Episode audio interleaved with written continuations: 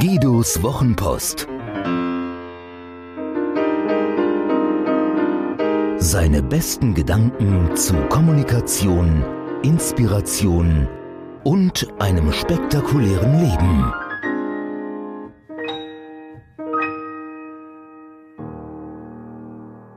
Das Geheimnis Walt Disneys. Das Gegenteil von kreativ ist? Nein, ich meine nicht unkreativ, langweilig, ideenlos oder sonstige verdrehte Synonyme. Für mich ist das Gegenteil von kreativ etwas ganz anderes, nämlich präzise. Ich kann nicht gleichzeitig genau und innovativ sein. Es geht einfach nicht. Immer wieder passiert es, dass ich in Guidos Wochenpost Fehler mache. Da hält mir die Autokorrektur in die Speichen und macht aus dem BNI-Gründer Ivan Meissner, schreibt sich Miesner, einen Ivan Mister. Da vertippe ich mich ganz fürchterlich und sehe den Fehler trotz mehrfachem Gegenlesen einfach nicht. Da kopiere ich Textteile doppelt ein und irritiere meine Leser. Im schlimmsten Fehler steht in der Mail-Version der Text der Vorwoche noch hinter dem neuen. Bei der Podcast-Version kann ich das prima auf meine Audio-Cracks abwälzen, die zwar viel weniger Fehler als ich machen, aber auch nicht ganz davor gefeit sind, im Alltag mal einen Versprecher oder Räusperer zu belassen, wo er nicht sein sollte. Bei den Textmails gibt es keine Ausrede. Das bin dann ich. Ist das unprofessionell?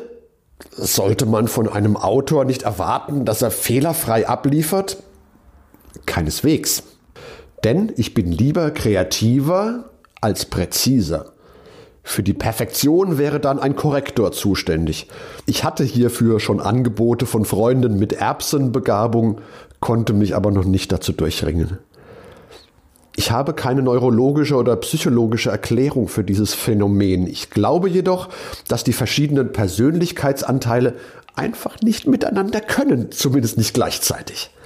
Ich kann sehr wohl sehr präzise agieren. Als kleiner Junge habe ich Groschen gesammelt. Für die Älteren, das sind zehn Pfennigstücke. Und stundenlang Pyramiden und andere Formen mit diesen Münzen gebaut. Aber wenn ich schreibe, bin ich eben kreativ, so dass es mir unendlich schwer fällt, präzise zu sein. Und da es kaum gelingt, mit viel Vorlauf zu schreiben, liegen die Prozesse des Schreibens und des Produzierens der E-Mail zeitlich eng beieinander. Je enger, desto höher das Risiko. Das ist wie mit Engelchen und Teufelchen, die um meinen Kopf schwirren. Wenn es darum geht, klare Gedanken zu fassen und in wohlfeile Wörter zu gießen, ist der eine ganz weit vorne. Beim zweiten Durchgang, auf der Suche nach Vertippern und Konstruktionsfehlern, der andere. Wehe, wenn ein Gedanke noch nicht klar genug war, dann bricht die Rivalität aus. Der eine will korrigieren und präzise nach der perfekten Interpunktion jagen. Der andere fischt nach noch schöneren Sprachbildern, formt Schönklang. Dies ist der Grund, warum ein Hermann Scherer, der in Sachen Kreativität für mich sehr weit vorne schwimmt, Buchschreibern rät, sich nicht aufhalten zu lassen, sondern die Gedanken ohne Rücksicht auf Verluste niederzuschreiben oder zu diktieren. Dann kann nämlich die kreative Ader pulsieren. Wer dagegen in den Korrekturmodus zurückschaltet, schießt seine Kreativität weitwund. Wer es übertreibt, tötet sie. Walt Disney, der in Sachen Kreativität zu den ganz Großen zählen dürfte, löste dieses Dilemma aus dem Wunsch, ständig neue Ideen zu produzieren und dem Zwang, diese auch gewinnbringend umsetzen zu müssen, auf seine Art. Er schuf sich drei Räume. Der erste war der Freidenkerraum. Alles erlaubt, keine Grenzen, ganz Kind sein. Völlig egal, ob, wie und zu welchem Preis diese Ideen umsetzbar waren. Einfach laufen lassen. Hatte er hier eine Idee entwickelt, ging er in den zweiten Raum. Da setzte er die Mütze des Realisten auf und überlegte, wie die Idee aus dem ersten Raum umsetzbar sein könnte. Und wenn er hier weiter war, ging er in den dritten Raum, den des konstruktiven Kritikers.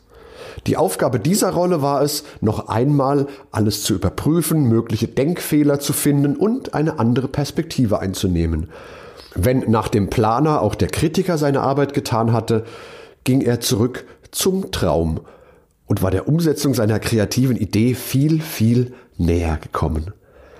Wer das alleine machen mag, kann sich auch drei Stühle oder verschiedene Sitzplätze nehmen. Muss also niemand auf umsetzbare Kreativität verzichten, bloß weil er in einer Zweizimmerwohnung wohnt und einfach keine drei Räume zur Verfügung hat.